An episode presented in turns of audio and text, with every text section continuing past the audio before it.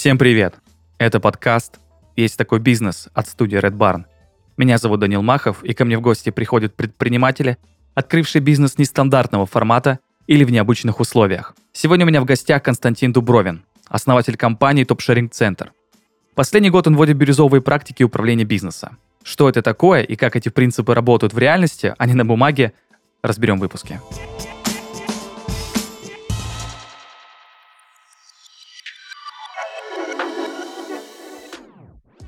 Константин, добрый день. Добрый день. А, мы обычно спрашиваем а, наших гостей, и тебя я спрошу в том числе, а, что у тебя за бизнес? Погрузи слушателей в контекст. Мы занимаемся шерингом руководителей. Это когда руководитель управляет отделами в нескольких компаниях. Это интересно небольшим компаниям, которые не готовы нанять руководителя в штат, но при этом управлять отделом нужно. Угу. А какая у тебя команда и какая структура сейчас? Сейчас 24 человека. Полтора года О. назад мы изменили свою структуру, она теперь стала плоской э, и выглядит в виде кругов. Круги вложены друг в друга. Как бы основной ячейкой является кроссфункциональный круг. Это круг, в котором находятся люди во всех ролях, необходимых для того, чтобы продать и оказать услугу. Это сделано для того, чтобы коммуникации между людьми э, максимально сократить.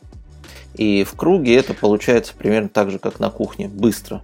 Да, как я понимаю, круги — это бирюзовые принципы, мы о них обязательно поговорим, но мне кажется, чуть позже. А, я думаю, сначала нужно а, для тех, кто э, вообще впервые слышит, что такое бирюзовый принцип, объяснить, что это вообще такое. Ну, э, есть э, такая теория, она называется спиральная динамика. Она описана, в частности, в книге, ну, которая, может быть, будет ближе предпринимателям. Это книга Фредерика Лалу «Открывая организации будущего», где он активно ссылается на вот эту теорию спиральной динамики. И он классифицировал системы управления в разных компаниях, выстроил их в некую иерархию, и он считает, что э, компании системы управления эволюционируют, и со временем наступит время бирюзовых компаний. Там, правда, есть ошибка перевода, поэтому там, на самом деле, компании не бирюзовые были изначально первоисточники. Так, а какие они были? Я не помню. вот. Но это да, не трудности, так... трудности перевода, как всегда. Ну, понятно, да. Трудности перевода, да. Ну, прижилось, прижился термин бирюзовый, и бог с ним, это же всего лишь цвет. Тем более, что эти цвета, они не имеют прямой ассоциации. И в этих организациях, э, во-первых, есть эволюционная цель, когда компания хочет э, изменить мир э, в хорошем смысле этого слова.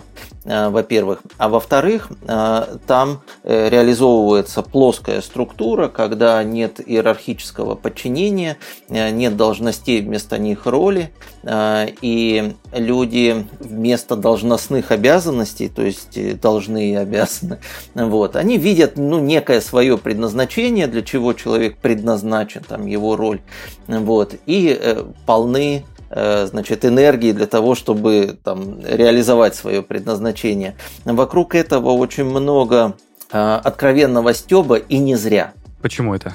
Я думаю, что чаще всего бирюзу понимают неправильно. Бирюзу понимают как возможность э, расслабиться и получать удовольствие от процесса, не обращая внимания на результат. Но это не так. Плоская структура еще более жесткая, чем вертикальная. Вопрос в другом, кто с кого спрашивает. И в плоской структуре, во-первых, не руководитель спрашивает с подчиненного, а коллектив спрашивает с э, участника коллектива. И ты отвечаешь... Немножко коммунизма получается. Я не изучал коммунизм. Да. Я, я 76 -го года, я да. не, за, не застал, не могу провести такую параллель. Но, тем не менее, если мы э, там э, говорим про прошлое нашей страны, то, например, одним из первопроходцев был Антон Семенович Макаренко. И его колонии, напомню, малолетних преступников, они были очень успешны экономически. В первой колонии они построили колхоз-миллионер, что не удавалось у взрослых. Во второй колонии они построили завод по производству фотоаппаратов, ФЭТ,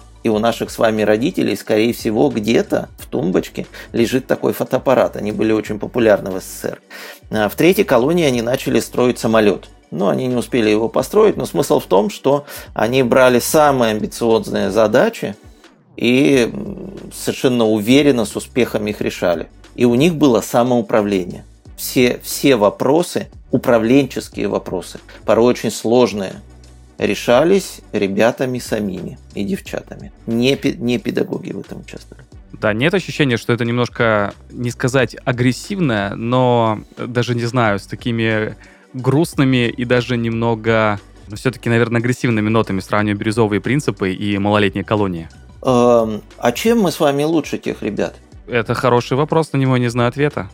Ну, у некоторых из них были там вплоть до убийств за плечами, да, у большинства кражи. Вот, это люди, которые, точнее дети, которые остались без родителей и без дома, без средств к существованию. Вот, и да, действительно, они совершили ошибки в своей жизни. Я тоже совершил много ошибок. Может быть, не такие, может быть, другие. Вот. И этот пример, мне кажется, интересен тем, что когда мы думаем, что наши сотрудники с двумя высшими образованиями не способны на самоуправление, а давайте посмотрим на ребят без образования, которые способны на самоуправление. И этот пример, пример Макаренко, он, на мой взгляд, вдохновляет обычных людей на то, что самоуправление вполне реально и в их коллективе тоже. Да, и что управление, в принципе, может менять атмосферу в коллективе и результативность. Однозначно. А, ну, как я понимаю, в вашем бизнесе не с самого начала были бирюзовые принципы. Это, видимо, был какой-то переход. Ну, и логично, наверное, спросить, в какой момент решили, что этот переход необходим. Почему он был необходим? Во-первых, мы посчитали экономику, изначально создавали компанию для, с целью масштабировать и поскольку мы услуговая компания, а не, например, продуктовая, софтверная, то получается, что чем больше у нас клиентов, тем больше сотрудников их обслуживает, у них появляются руководители, а у этих руководителей появляются свои руководители. И в какой-то момент мы достигаем потолка, при котором управленческий контур съедает всю прибыль, мы должны быть либо сильно дороже, а либо это наш потолок, выше которого мы не вырастем. И это тупик. Мои попытки найти решение э, были неуспешны в рамках вертикальных структур. Это первое, что натолкнуло. Второе, это, конечно, фраза Питера Друкера о том, что стратегия, э, извините, культура съедает стратегию на завтра. А я стратегии уделял очень большое внимание, как и многие, был уверен в том, что стратегия это главное. Столкнувшись с этим утверждением, а Питеру Друкеру в силу его авторитета трудно не поверить, во всяком случае надо проверить, так ли это в моем случае, Э, мы с коллегами в январские каникулы 2001 года задались целью прочитать все доступные книги по корпоративной культуре и про корпоративную культуру разных компаний. У нас была простая идея найти компанию, которая нам нравится, и копировать э, от них культуру. Мы прочитали и про японские компании, и про китайские, там очень интересный опыт, и, безусловно, про западные. И нам стало ближе, мы поняли, что нам ближе культура Силиконовой долины, свобода и ответственность.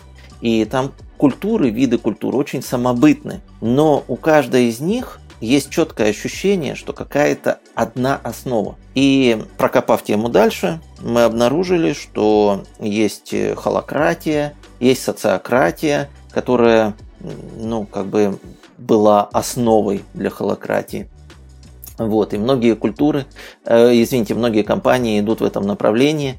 И изучив вопрос, э, посетив, кстати, э, другие компании, я съездил на экскурсии, э, я понял, что, наверное, это наша история.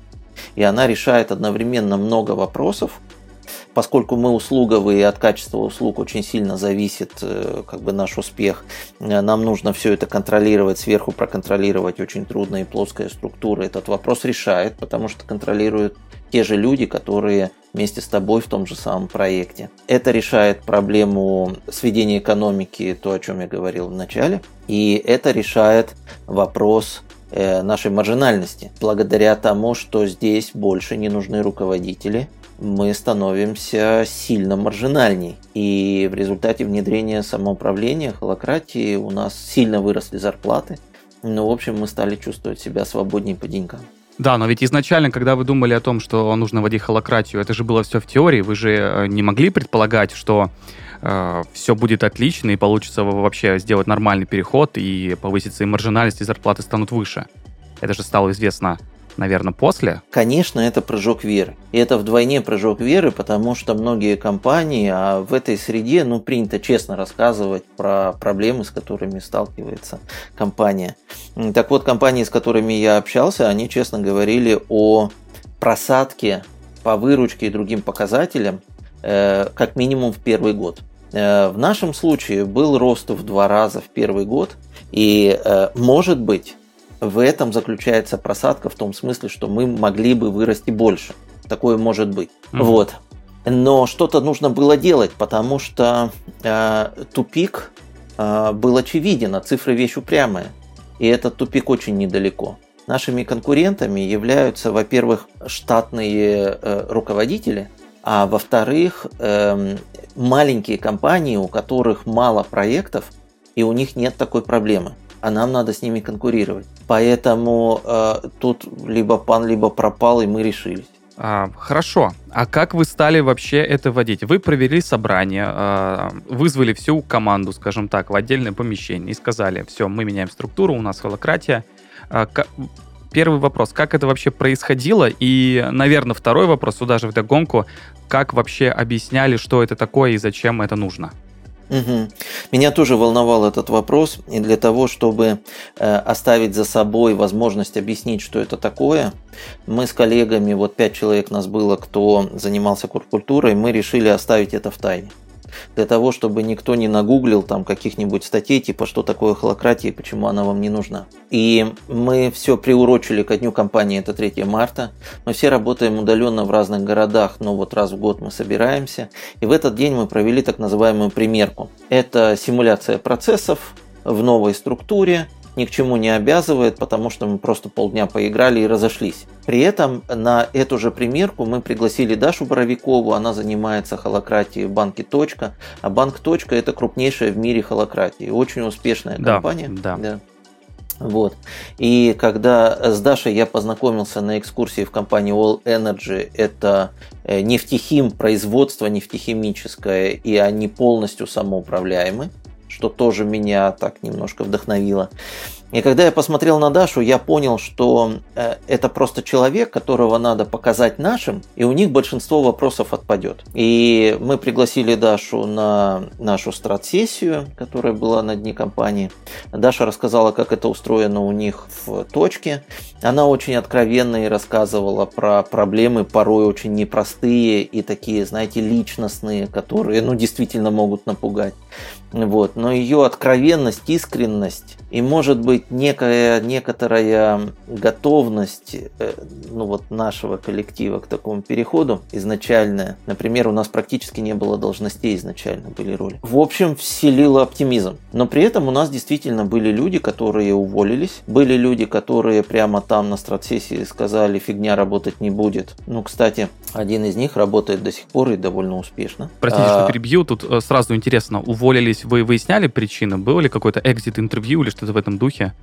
А, почему им вдруг не понравилась такая иерархия и такие изменения? Я знаю каждую историю увольнения, но э, отдаю себе отчет в том, что ни одному из этих людей я в голову заглянуть не могу. А, ну, может, просто они открыто сказали, что, ну, это мне не подходит, потому что 1, 2, 3. Просто это интересно, потому что а, наверняка а, те возражения, которые были у них в голове, а, также и, как и у людей, которым не понравилась эта идея изначально, наверное, эти возражения будут у большинства, или, по крайней мере, у какого-то большого процента. Может быть, я недостаточно чуткий руководитель, и меня беспокоит то, что я ни разу таких возражений не услышал, но уверен, что они были. Угу. Ну, то есть вы не предполагаете, что какие-то сами у себя в голове не скажем так, не придумывали эти возможные возражения, которые могут быть. У людей точно были возражения против холократии. Это я знаю точно. Вот. И э, я могу косвенно об этом судить. Например, мы открыли зарплаты, но зарплаты открыли не все. Ну, мы ничего не делаем задним числом, поэтому если мы человека взяли на условие, что про ее зарплату знает только руководитель, мы как бы не можем насильно это сделать. Вот, мы это сделали обязательным только для новых сотрудников. Так вот, зарплаты открыли не все. Я точно знаю, что как минимум один человек э, уволился после нескольких попыток закрыть информацию по своим проектам. А открытие информации, вообще вот эта вот э, свобода информационная, она очень важна в самоуправлении. Вот. И потом нашлась объективная объективная, красивая причина для этого э, человека уволиться из компании. И у меня есть предположение, что ну, она уволилась, э, потому что ее проекты стали на виду. Вот. Поэтому я говорю о том, что такие мысли, на мой взгляд, точно были. Вот. Но угу. я, я их, к сожалению, прямым текстом не услышал. Да. А вот э, встали, точнее, то, что они стали на виду, это в том смысле, что теперь все прекрасно видели, что она делала, и это как бы не совпадало с тем, там, с объемом работы, заработной платы и так далее. В этом смысле? Да, увидели, что делала, увидели, что это не совпадает со стандартами, которые у нас приняты, и не совпадает с заявленной, ну, как бы, с заявленным эффектом. А, ну, я правильно понимаю, что большинство все-таки э, там после примерки, в принципе, одобрило все эти принципы и, не знаю, был какой-то позитивный настрой у команды? Да, да, это так. А как считаете, почему так произошло? Почему все восприняли очень просто? Ведь э, понятно, что бирюзовые принципы самоуправления это вообще, ну, скажем так, э, не в привычке в нашей стране. И это очевидно, что какая-то инновация. Почему ее восприняли так, так позитивно? Как считаете? Ну, во-первых, я не думаю, что... Точнее, я думаю, что это инновация, но это инновация в России точно так же, как в других э, странах. Нет нигде э, засилия бирюзовых компаний, э, ну или там да, ком- да, согласен. компаний на основе самоуправления. Да. Значит, э, почему позитивно восприняли? Потому что это логично. Когда э, руководитель говорит, извини, у нас такие правила, э, логика здесь не прослеживается. Она только в том, что надо соответствовать правилам. Но когда решения принимаются консентом, и решение принято или не принято, потому что вот она логика только что изложенная, вот, это гораздо понятнее, логичнее, и даже если тебе в своей роли пришлось подвинуться, ты понимаешь почему. Да, это, это абсолютно понятно, я с этим полностью согласен. А нет ощущения, что э, бирюзовые принципы э, как будто бы подходят только для тех компаний, где все сотрудники честно и открыто готовы работать? Да, это так, но дело в том, что мы рассматриваем компанию как единую сущность, но она же состоит из людей.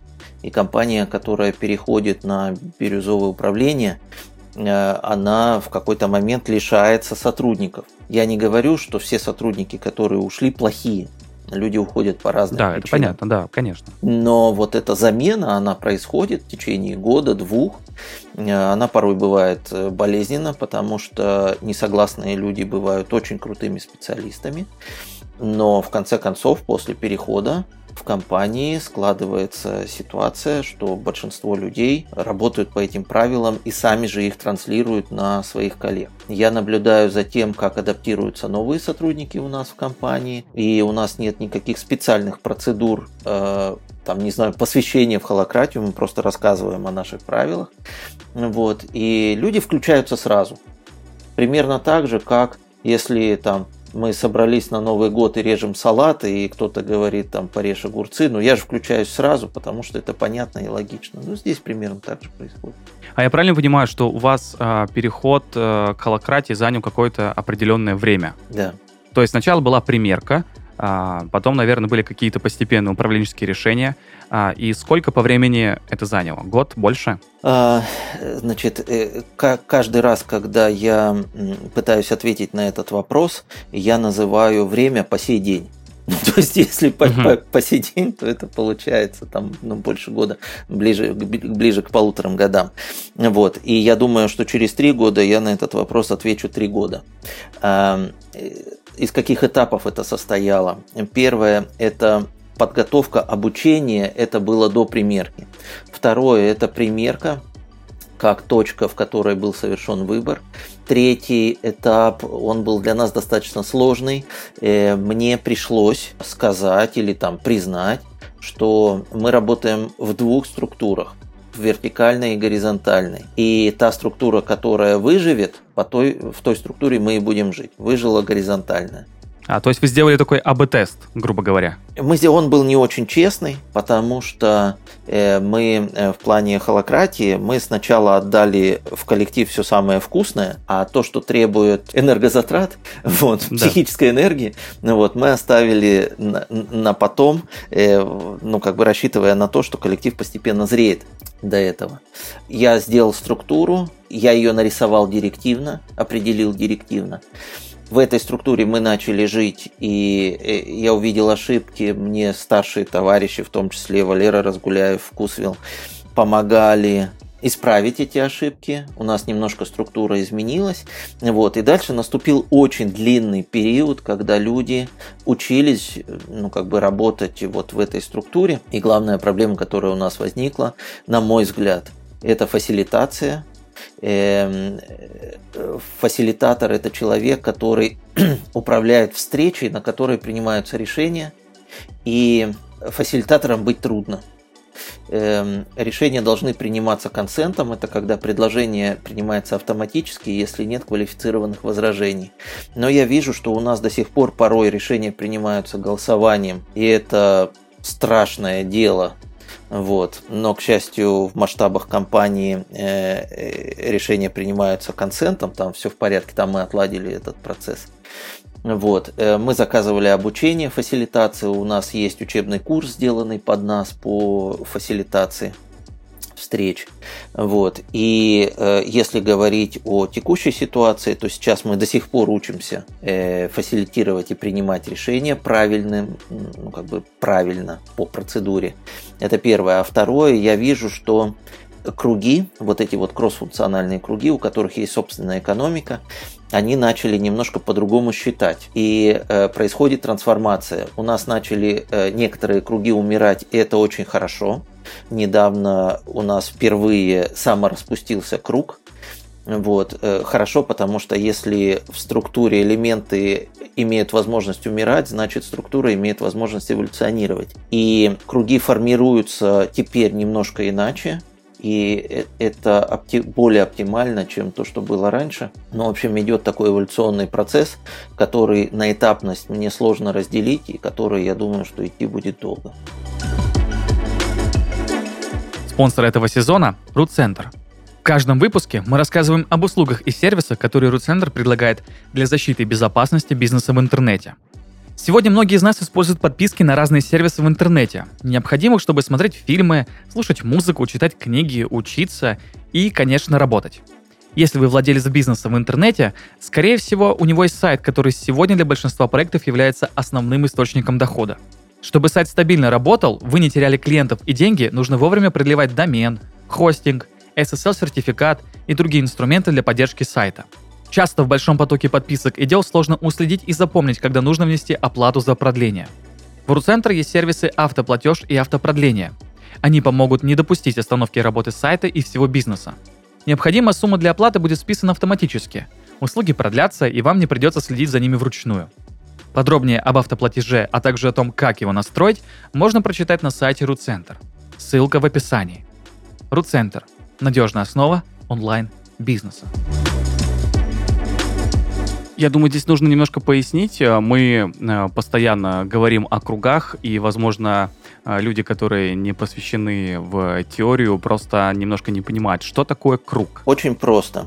Если нужно сделать какое-то дело, то его берется сделать какой-то человек, например. А если человека недостаточно, то несколько людей. Вот эти несколько людей называются кругом. И у этого круга есть дело – ну, в нашей терминологии это называется предназначение, в том смысле, что круг предназначен. Ну, вот, предназначен продать и оказать услугу. Или предназначен адаптировать новых сотрудников. Все круги имеют вложенность. Самый большой круг называется якорный круг, он охватывает всю компанию. Более мелкие круги берут на себя там разные функции. Некоторые круги, вот, например, кроссфункциональные, э, каждый круг берет на себя одинаковую функцию, ну, у них функции одинаковые у всех кроссфункциональных кругов. Ну, цель, цель. Ощущение, что вот э, что круг это вот сообщество плюс цель.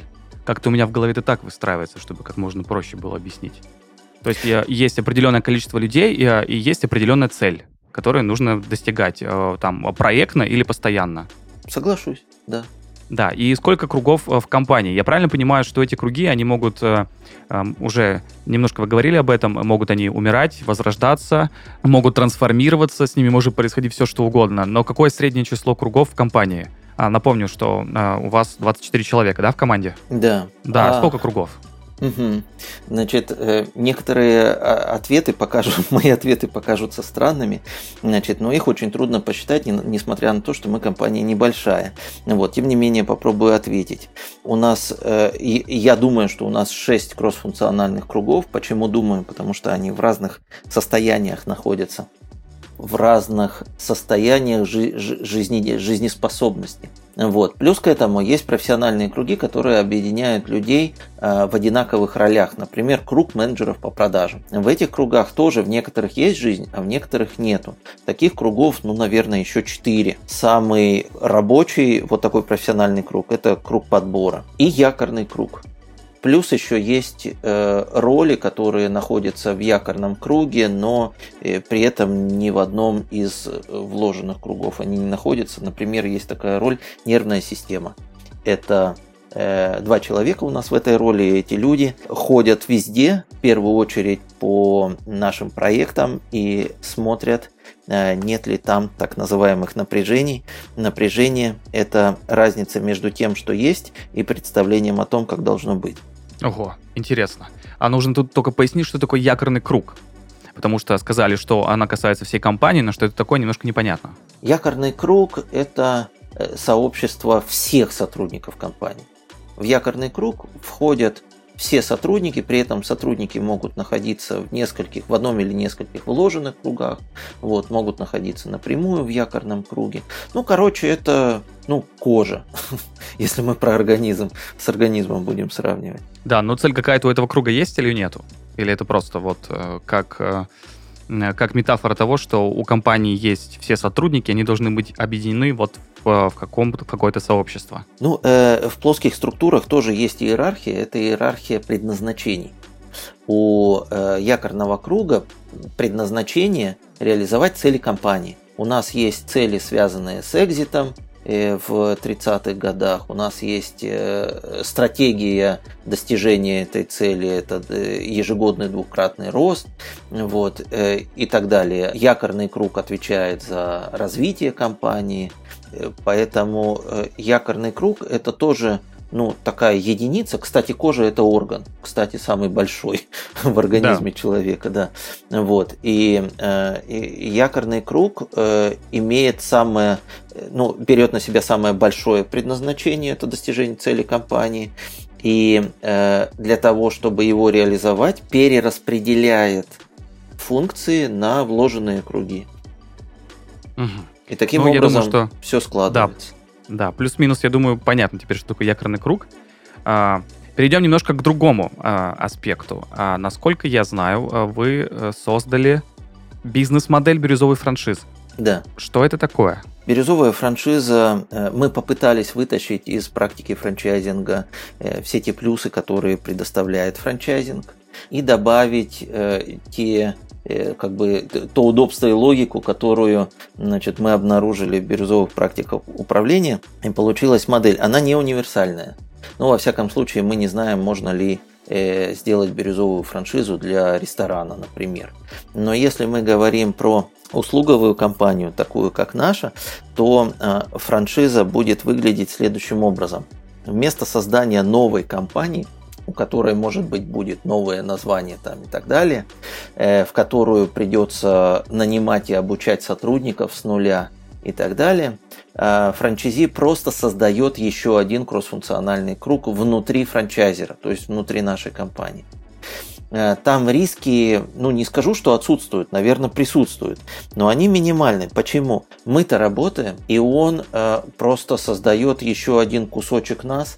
Ему не нужно нанимать и обучать сотрудников, потому что сотрудники имеют возможность совмещать работу в разных кругах, в том числе в круге франчайзи. Тем более, что он не может их нагрузить full time пока он ну, только, только начал работать. Вот. Но у сотрудников при этом нормальные зарплаты, потому что они э, загружены еще и в других кругах. Постепенно франчайзи может э, нанимать и обучать своих сотрудников и всячески развиваться.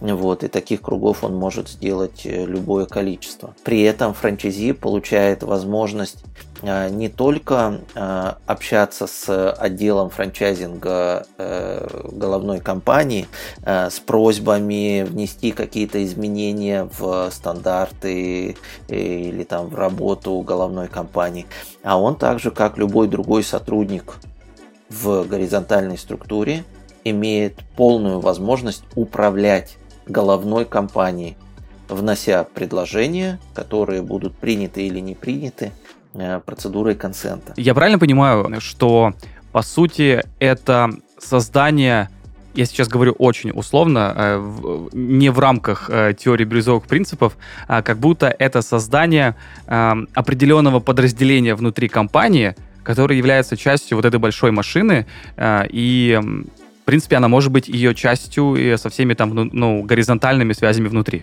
Или немного не так? Совершенно верно. Причем в бирюзовой компании связи в основном горизонтальные. Не только между сотрудниками внутри подразделения, но и между подразделениями. Вот. И э, в этом смысле э, франчайзи действительно он становится не отдельной компанией по франшизе, копией а он становится частью материнской компании. Частью, да, да. Э, я думаю, теперь э, понятно. Мне, мне, по крайней мере, 100%.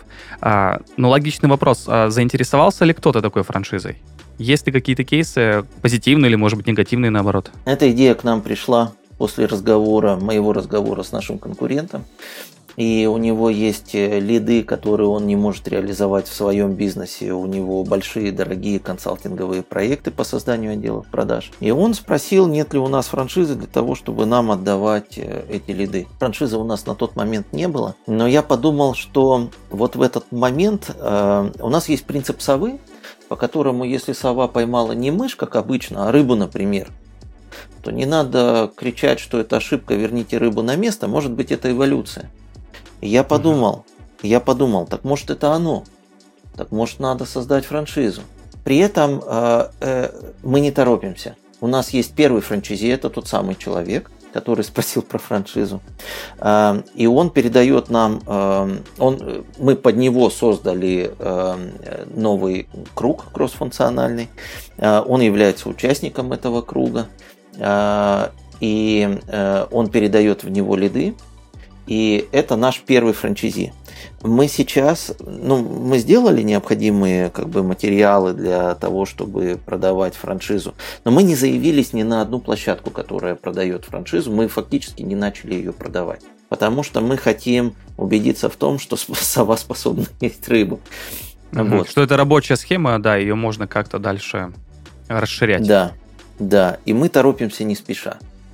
Угу. Вот. А, и кто, кто будет вторым франчайзи? Вторым франчайзи будет человек, который, у которого в голове укладывается концепция, что сова может поймать рыбу, и который готов на этот эксперимент. И вот когда мы действительно все э, окончательно откатаем, вот, тогда мы начнем продавать ее массово. Ну, окончательно обкатать это что значит? Что будет 2, 3, 4 франчайзи? Сколько их должно быть? Сколько кругов нужно будет создать? Это значит, что будет мало изменений. В самом начале, когда мы что-то создаем, изменений много, потому что мы заранее не знаем, как надо, и мы создаем через изменения. Вот. Но в какой-то момент процессы откатаны, и количество изменений стан- э, э начинает равняться. Да, все стабилизируется, да. Да, начинает равняться количеству изменений вовне. Вот. И это можно считать э, зацементированным процессом, и его можно ну, множить. А, у нас тут такой небольшой лейтмотив э, сегодняшней беседы, что э, бирюзовые принципы — это логичные принципы, вот с которыми даже ну, не нужно придумать какую-то э, дополнительную аргументацию. Э, и раз да. это логично, вопрос такой, стоит ли вводить эти принципы вообще повсеместно у нас в стране? К сожалению, я не могу ответить на этот вопрос. Я состою в чате нашего дома многоквартирного. И иногда так. И иногда мне хочется предложить коллегам э, принять решение консентом, а не вот это все, ну там, представляете, какие обсуждения бывают. Вот. И э, рука у меня не поднимается. Почему? Потому что это невозможно сделать директивно. Это парадокс бирюзовых управлений. Внедрить бирюзу можно только директивно. Ну, то есть сказать, с этого дня решаем консентом, точка. И тогда процесс начинает идти. Вот. Э, поэтому я думаю, что это не везде реально. Это первое. Второе. Э, я смотрю на то, как э, взаимодействуют там какие-то структуры, связанные с властью, с населением, и я понимаю, что неконструктивная критика со стороны населения тоже бывает полезна для того, чтобы не для того, чтобы там реализовать какой-то политический проект, а для того, чтобы власть не теряла, как это, бодрость. Хватки, да. Хва- да, да. Хватки, да, да. Поэтому и вот эти вот э, чаты, связанные с управляющими компаниями, ну вот с э, домами жилыми. Вот, там же ужас, что творится. Э, в, да, в... там тонус, там не то, что держит в тонусе, там э, даже не знаю, как это выразиться. Градус постоянно, конечно, там Посто... Постоянный, да. Я думаю, что это полезно. То же самое чаты классов, детских садов там и так далее. Они держат в тонусе, и это правильно и хорошо. Короче говоря, если любую хорошую идею довести до логического идиотизма, она превратится в плохую, мне так кажется. Э, очень интересная мысль. А вообще бирюзовые принципы, они, в принципе, подходят для любых компаний? Или все-таки есть какие-то определенные сферы, где, ну, где это будет странно а, или неэффективно? А, вы знаете, я вот тут разговаривал с коллегами, и был такой вопрос, что а, в Бирюзе сотрудники, может быть, как-то вот э, расслабляются, не берут на себя ответственность там, и так далее. Я говорю, погодите, это не Бирюза. Бирюза – это когда перед пацанами неудобно. А э, отличный, отличный просто э, отличное определение, мне кажется. Это говорит о том, что э, самоуправление возможно, в том числе в маргинальных структурах. И я думаю, что оно во многом там присутствует. Вот. Э, мне очень сложно рассуждать про армию, про спорт высоких достижений там и так далее, потому что я там... Да не, не мы скорее про бизнес, я думаю. Понятно, что э, государственные и около структуры, ну, понятно, что там совсем другая история. Я именно скорее про бизнес. В бизнесе, в котором внутри компании все честно, уверен, что да. Но если внутри компании есть директора шлагбаумов, ну в смысле они берут какие-то ресурсы за э, право открыть шлагбаум, вот. Там, конечно, вряд ли там придется выгнать всех этих директоров, и если вместе с ними закроется компания, то тогда да, невозможно. Вот. Но если говорить о сферах бизнеса, мне кажется, что нет такой сферы, в которой невозможно самоуправление. Угу. Ну, короче, без разницы, да, это тоже понятно. А как считаете, стоит ли э, вводить э, бирюзовые принципы, если компания вдруг решила это делать сразу, э, то есть также директивно абсолютно на всю компанию, или все-таки стоит как-то начинать э, с малого, с, с департамента, может быть, определенного, с определенной команды? Как это лучше сделать? В больших компаниях сложность проекта внедрения самоуправления сильно повышается. И, например, Тони Шей, основатель э, интернет-магазина «Запас», он внедрял у себя холократию в два этапа, сначала в одном подразделении, потом во всей компании целиком.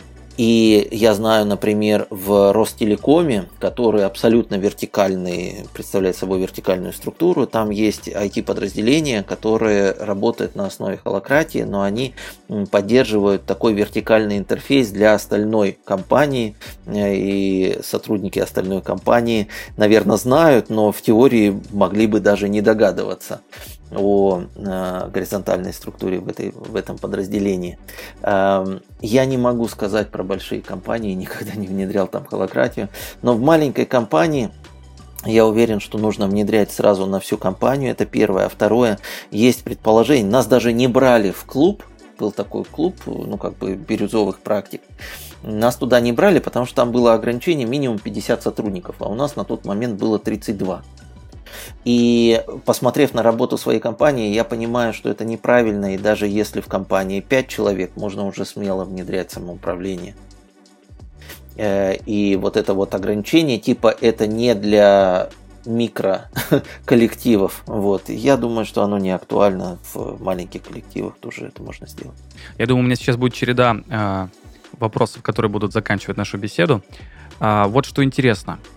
Как вообще предпринимателю, у которого небольшая команда, а, как ему понять, что холократия и вообще бирюзовые принципы — это то, что ему нужно? А, какие вопросы он себе должен задать? Или что он должен посчитать у себя? Или а, даже не знаю, может быть, с кем-то поговорить. То есть, как предпринимателю понять, что есть, ну, точнее, он об этом задумывается, и как ему понять, что это именно его путь?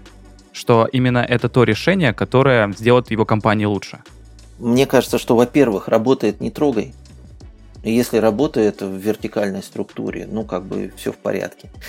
А, вопрос в другом, что, может быть, работает, но отсутствует э, рост, компания не может достигать тех целей, которые нужны предпринимателю, и тогда вот я для себя вывел, тоже так немножко грубовато сформулировал, что холократия это для тех, кто задолбался. И это может касаться не только э, там, управления текущей структурой, там может быть все в порядке. Но это может касаться попыток роста, например, или попыток э, выхода на, там, на э, э, э, перехода на другой продукт, например, из сервисной компании в продуктовую, или выхода на другой рынок. Вот. И если там не получается, то нужно посмотреть, может быть, имеет смысл для этого перехода, ну, как бы для достижения этих целей, использовать энергию всей компании, а не только энергию предпринимателя. И если это так, то надо посмотреть в сторону э, перехода на горизонтальное управление. Ну, в общем, если есть проблема, возможно, э, холократия бирюзовый принцип – это один из вариантов, чтобы эту проблему решить. Да. Да, а вот тут, э, наверное, логичный будет вопрос, а как проверить гипотезу, что холократия и бирюзовые принципы помогут? Это только в рамках эксперимента, больше ничего не поможет? Примерка только? Я для себя э, сделал, таким, э, ну, э, сделал такой вывод, что если это мне близко, если я готов в этом жить годами, лично я, то все остальные подстроятся. Может быть, это очень, как сказать, эгоистично. Директивно, вот. директивно. Директи, директивно, да. Ну вот за все годы, что я занимаюсь бизнесом, Э, я вижу, что э, моя компания, я думаю, что любая компания имеет миллион шансов э, умереть каждый день. И она не умирает, потому что этого не хочет предприниматель. А также те, кто за ним идут. Вот. И если предприниматель не может жить в той структуре, которую он построил, это значит, что в какой-то момент он примет роковое для компании решение. Поэтому предпринимателю должно быть удобно. Хочешь жить, не отвлекай водителя. И если предпринимателю в вот этой новой структуре удобно, она ему органична, все получится. Конечно, через боль, через переход, но получится в итоге. Но если предприниматель слышать об этом не хочет, это будет, конечно, фиаско. То тогда переходить не надо. Ну, все-таки для тех, кто решился перейти, а есть несколько советов, с чего начать. Да. Э, ну, опять же, мой подход э, субъективен, он лично мой. Я так решаю э, как бы вопросы, которые там возникают в моей жизни. Во-первых, по каждому вопросу я покупаю по 5 книг. Я их не прочитываю, все 5. Но я из них, ну, таким образом я получаю возможность внимательно выбрать одну или две и их прочитываю. Это первое. Второе. Нужны люди, которые это уже сделали, и возможный доступ к ним возможно с ними разговаривать. В частности, вот еще раз повторю имя Валеры Разгуляева. Во-первых, у него есть книга по бирюзовому практикам управления. А во-вторых, я ему очень должен. Он посвятил мне огромное количество времени, в том числе он прям фильмы рекомендовал э, художественные, которые лишь краем касаются этой темы. Прям вот. менторинг какой-то получается. Да, конечно же, э, экскурсии, и к нам тоже на экскурсию можно прийти, когда ты имеешь возможность пообщаться не только с руководителем, который все это затеял, но и с сотрудниками, которые в этом работают, и в том числе поприсутствовать на совещаниях, особенно на тех, на которых принимаются управленческие решения. И таким образом, мне кажется, вот это вот погружение, оно тоже не быстрое, оно требует, наверное, сотен часов и там денег каких-то определенных. Вот. Э, вот это погружение, на мой взгляд, что называется, необходимо и достаточно для того, чтобы принять решение. Да, я думаю, последним вопросом, э, раз уж мы заговорили про книги, э, наверное, дать нужно небольшой списочек, я думаю, трех книг, для начала, для начала будет достаточно, а, а там уже кому как зайдет. Что предпринимателю нужно почитать? Какие три книги, чтобы вообще погрузиться в бирюзовые принципы и корпоративную культуру? Для меня книгой номер один а, стала книга «Лидеры племя». Я, к сожалению, не помню угу. автора, но ее очень легко найти в Яндексе лидеры племя. Автор э, является исследователем, а не предпринимателем. И я, откровенно говоря, исследователям доверяю больше, потому что они имеют научный подход и имеют выборку, которой можно доверять. И он классифицировал все компании, на, точнее все коллективы на э, 5 этапов, и эта классификация гораздо ближе ну, к моей, во всяком случае, практике, чем та же самая спиральная динамика, хотя я ею, безусловно, тоже пользуюсь. Э, книга номер два – это Фредерик Лалу «Открывая организации будущего». Это must-have, не прочитав ее, было бы очень странно двигаться в ту сторону. Вот, Лалу тоже исследователь.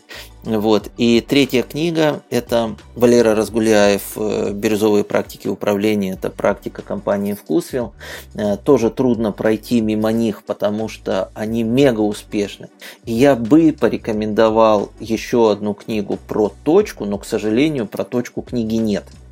Вот. Но там есть экскурсия, можно к ним приехать и посмотреть на все вживую.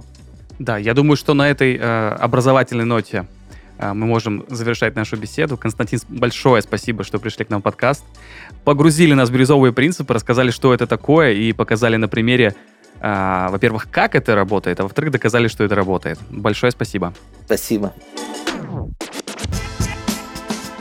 Бирюзовые принципы в нашей стране относительно новый управленческий тренд.